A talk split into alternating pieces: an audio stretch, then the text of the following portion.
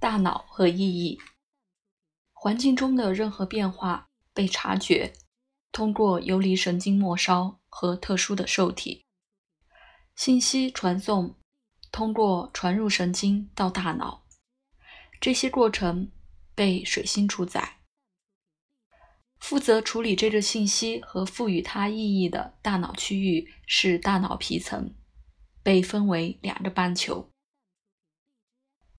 我相信木星可能统治左边的大脑皮层，而海王星和右边有明显的联系。左脑涉及线性的逻辑思维，而右脑涉及形式直觉。关系在事物和看整个画面之间。大脑皮层和边缘系统有丰富的网络连接。大脑的一部分涉及记录的情绪，有助于响应身体波动的需求，这样和月亮相相连接。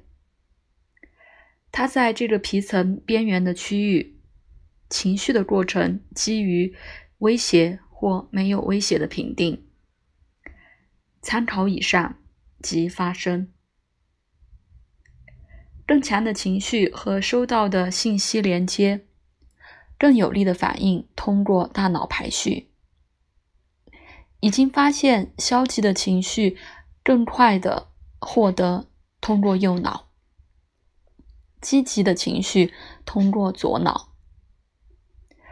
是我们期望海王星和木星的守护。海王星更有选择的协调感受，木星愉悦和乐观。